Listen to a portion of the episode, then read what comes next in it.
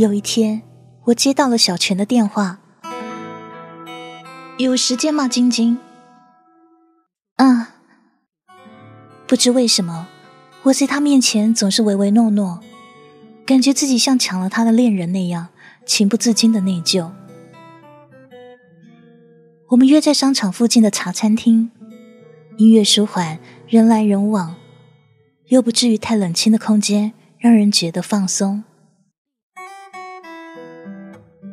见了面，小陈看起来消瘦很多，头发也长了些。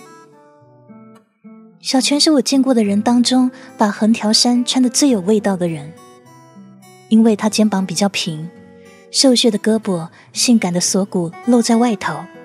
让我觉得她真的是一个很有气质的女孩。她的年纪说女孩不太合适了，只是她真的是那种介于女孩和女人之间的感觉。我一边嫉妒着他，一边悄悄的喜欢他。他落落大方的坐下，跟我说：“你瘦了。”啊，你也是。点好了喝的。小泉抓住我的手，很认真的看着我眼睛。晶晶啊，那天对不起，一直想跟你道歉来着。听阿成说你最近才回来，其实我早就想见你了，只是我忙着回家的事，所以现在才来找你。回家？那你公司？啊，我爸的去世对我打击太大了。我真的很难放下，心里有很多的抱歉和遗憾。要不是我回来做公司，算了，不说这些了。我现在只想好好陪我妈，她太孤单、太可怜了，我放心不下。她的眼眶潮湿，却始终没有掉下眼泪。她就像给我的第一印象那样，是个坚强的女孩。我明白老公为什么会那么爱她了。她是个有魔力的人。我很对不住你，我给你们造成太多的困扰，尤其这段日子，徐迟花了很多时间陪着我。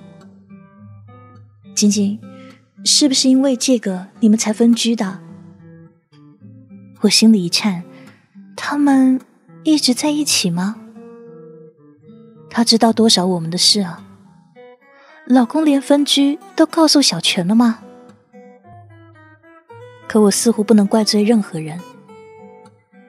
不知道什么时候，我好像成了一个第三者那样，见不得天日。徐迟跟我说：“你是个好女孩。”他说他欠你很多。他什么时候说的？经常说，最近说了吗？啊，这是他说的最多的一句话。我愁肠百结，我最怕希望了，因为每次燃起希望之后，总是胆战心惊，生怕希望又泯灭了。上天入地那种滋味太难熬了。小泉又说：“你原谅他好不好？我承认这段时间我很需要他，但我们真的没有做越界的事。晶晶，我很感谢，很感谢你给我这个空间。我知道对你来说，对任何一个女人来说，这都很难。你默默做的，我都记在心里了。”小泉的话一字一句说的那么真诚，不容置疑。其实有一点，他并不知道，他在与不在，走与不走，并没有什么不同。他已经深深的扎根在老公的心底了，那个位置不容任何人碰触。晶晶，其实要放下他，对我来说真的很难，但是我用尽所有力气在努力着。你说爱是什么啊？无论你多爱一个人，在必要的时候都需要理智，需要责任。没有责任，只有占有的，那是情欲，不配称作爱情。所以，你相信我一次好吗？只要你肯给他足够的时间，一切都会过去的。好了，小傻瓜，别哭了。说着，小泉伸出手来，放在我脸上，帮我擦干眼泪。回去的路上，忽然有一种冲动，我想给老公生个孩子，然后离开，成全他们俩。心情忽然轻松了很多。当我置身事外，不再贪恋一个人的时候，好像有一种如释重负的感觉。哼，我是一个多幸运又多不幸的人呢。其实我看得出小泉眼里的羡慕还有感伤。我那个位置原原本本应该属于他的才对啊。你说，如果可以把这么深爱的两个人成全在一起？会不会在我老了、死去的某一天，我不需要经过考核，直接就可以进天堂了呢？短短几天，我忽然坚强了许多，再也不是那个面色苍白，甚至像得了忧郁症一样的女子了。不管心情怎样，我都会好好吃东西、逛街或是健身。身体的健康程度也会影响心情的。我发现，我开始想和平了，想去看看他。他还说要给我介绍份工作，不要让我闲着。还没等我去他那儿，他在一个周末过来了。给我打电话的时候，他和以前公司的一些同事在一块儿，问我方不方便出来。我说可以。那是在以前一个工程师小毛的家里。小毛三十岁，白白胖胖，目前跟蕾蕾恋爱当中。大家见了面都很高兴，彼此问候着。我想，我真的是太久太久没有走进人群中了。这种久违的、平常的生活着的味道，让我忽然觉得生活也没有那么绝望嘛。其实，人在没办法的时候。总还是要苦中作乐的，要不然日子要怎么过下去呢？难过的时候多出去走走，混在人群中总是比一个人要好的。所以啊，现在我才不相信享受孤独这样的话呢。那只是热闹够、疯够了才说的鬼话。你让他孤独一辈子，你看他还享不享受？我进门的时候，大家拍手对和平喊着“抱一个，抱一个”。他们还没有忘记那次的大冒险游戏。我鞋没脱掉，就被和平拦腰给抱了起来。我尖叫一声：“放我下来啊！”他笑着腾空把我扔在沙发上，我就用一个四脚朝天的方式跟大伙打了招呼。蕾蕾抱着我。晶晶姐，我好想你哦！我推她，虚伪，想我都没有打个电话给我。他笑嘻嘻的贴过来，和平坐在我旁边，歪头看我，状态不错。我们都会意的笑了，那一份默契和温暖流动在我们之中。虽然还不知道那到底是怎样的一种感情，还没有一个定位。但让我觉得自己并不孤单。女人总是要有人爱护的，没有人关怀的女人会慢慢的枯萎。我注意到和平没有戴那一枚婚戒。大家吃吃喝喝以后，在小毛家通宵 happy。四个同事打麻将，小毛和磊磊照应着大家。磊磊带我去小毛电脑上看他们的合照，她是个有了幸福就想拼命晒的姑娘，然后喊着：“何老师同志，你来呀！”和平看着他们打麻将说：“看完这把。”然后磊磊出去跟小毛甜蜜去了，我就看着他俩的照片一张一张的看，看什么呢？笑成这样。和平忽然推门进来。嗯。他们的照片。他弯腰凑过来。我看看。我们离得很近。他的下巴几乎贴在我头旁边。还是那种清清爽爽的味道。照片有很多。有一首歌在电脑里放着。最近我和你都有一样的心情。那是一种类似爱情的东西，在同一天发现爱在接近，那是爱，并不是也许。可不要忘记，你要相信你自己，给我一些类似爱情的回应。这个世界很无情，谢谢你，说一声爱你，我很想听。我们两个人陌生又熟悉。爱似乎来得很小心翼翼。我想问问你，是不是相信，爱来了，这种滋味很美丽。这条路应该如何走下去？我放慢了浏览照片的速度。和平在我头顶问：“这是什么歌？”说话的声音忽然变得低沉，类似爱情。我说，大概是那天的气氛太美好，音乐太动听，好像我们两个人都被蛊惑了。和平的下巴贴在我额头上，然后我感觉到他侧过脸，亲我的眼眉，到鼻梁。到嘴，我一动不动，听着自己内心狂跳的声音。我真的相信小泉说的，爱是要两情相悦。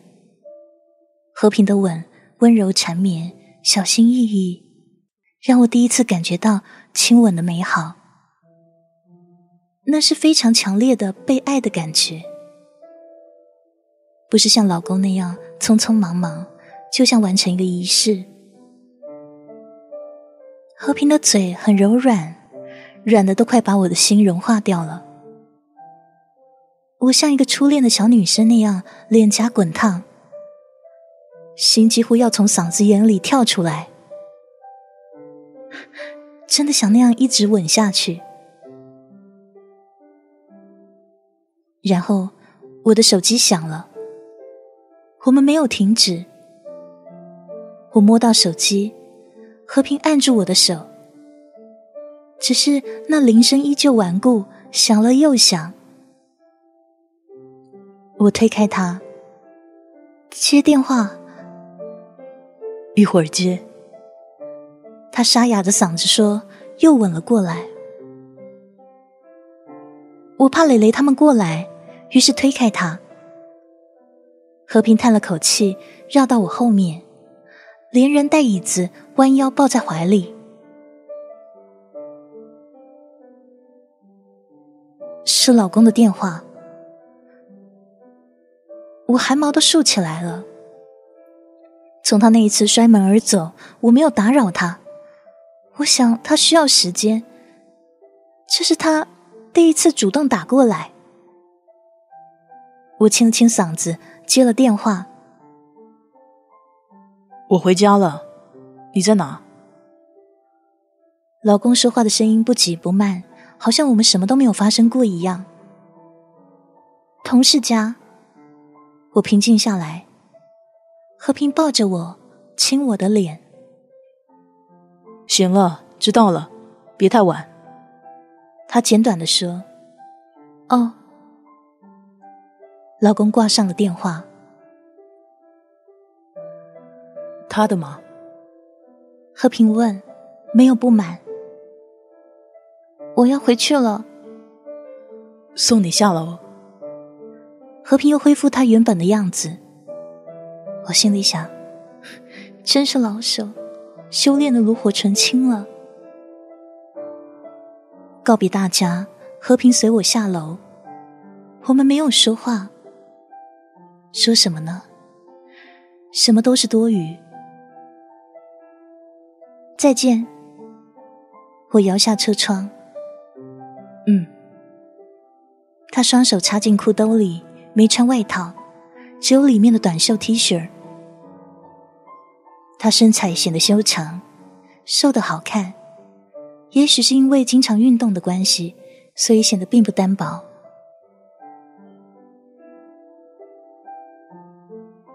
我慢慢的开着车，看他在后视镜里越来越远。然后我打开双闪，把车停下来。我跑过去，几乎是扑进他怀里，然后主动的亲吻他。他扳过我的脸，热切的回应。我们一直一直的亲着，很用力，很用心。那种感情来的忽然很汹涌，谁也没有克制，放任他。不管了，什么都不管了。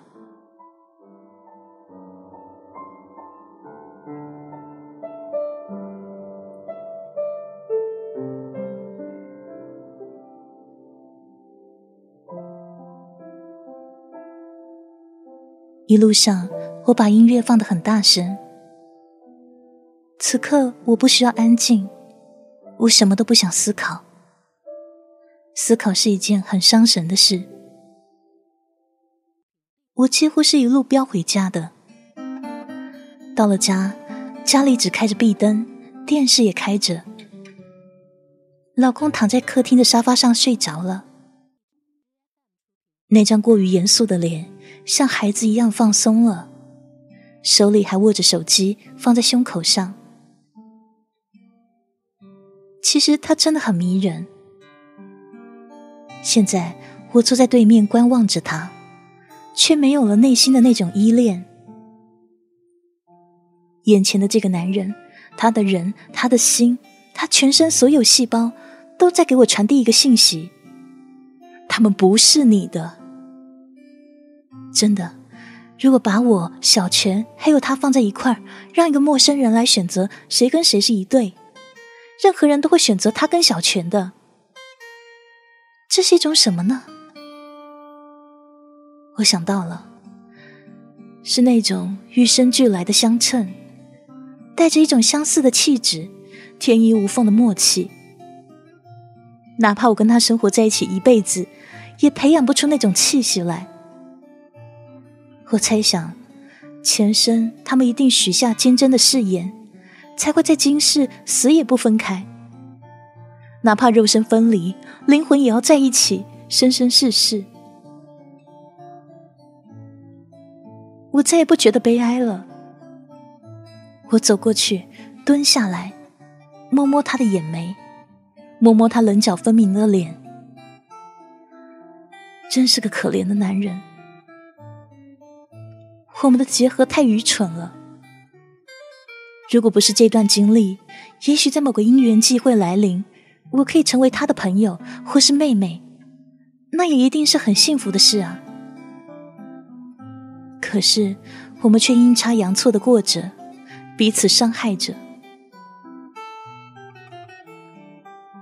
老公醒了，眼神迷离的看向我，大概一时没有反应过来。自己身在何处？然后我就哭了。他伸出手给我擦眼泪。他说：“委屈你了。”我摇头，眼泪吧嗒吧嗒的掉下来。他到底在说什么？他压根儿都不知道我为什么哭。我们已经走得够远了，这世界多可笑啊！他坐起来，扶我坐在沙发上，帮我整理头发，擦干我的眼泪。他说：“你把我纵容的像个混蛋，晶晶，咱们会好的。”我摇头，别为难你自己了。也别再说给你时间这样的傻话了。你不用忘记他，也不需要忘记。晶晶，我欠你太多了。你不是有心的。我曾经以为自己有道义、讲人情、有责任心。我以为自己强到可以操纵一切。那个完美的自我是我幻想出来的。我想改正它。在你面前，我太卑微了。晶晶，你那么善良，那么好，我会善待你的。我微笑的看着他。可你不会爱我，不是吗？我现在没有办法说我会，那是不负责任的承诺。你能相信我在努力着吗？我想告诉他，你不必再努力。可是这话翻来覆去又收回去了，而且他并不知道此刻我内心的转变。于是我说：“我们再要个孩子吧。”于是那个夜晚，我们说着驴唇不对马嘴的话。所谓貌合神离，说的就是我们吧。小泉这个时候应该是回家了，因为老公的眉眼之间少了太多太多的神采。我一点都不怪他，我不是他，但我看得到他内心的挣扎。如果没有跟和平的这个夜晚，我还会义无反顾的爱着老公，死也不悔改。但今晚，我终于体会到爱应该两情相悦的那种美好，跟单恋太不相同了。哪怕最后的那个人不会是和平，我也会充满勇气去寻找本应该属于我的那个人。我不甘心巴巴的跟在这个男人后面，做一个单恋他的人。现在。我已经长大了，不再是那个活在幻想世界里的小女孩。我也要像小泉那样坚强、勇敢。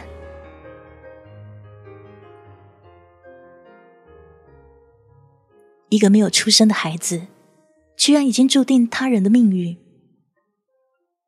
但是如果他长大，他会了解，他来到这个世界。是为了让他的爸爸和他最爱的女人在一起。那么这个孩子一定会理解我的吧？没错，如果没有孩子，婆婆死也不会让他们在一起。有了孩子，小泉就有太多的胜算和转机。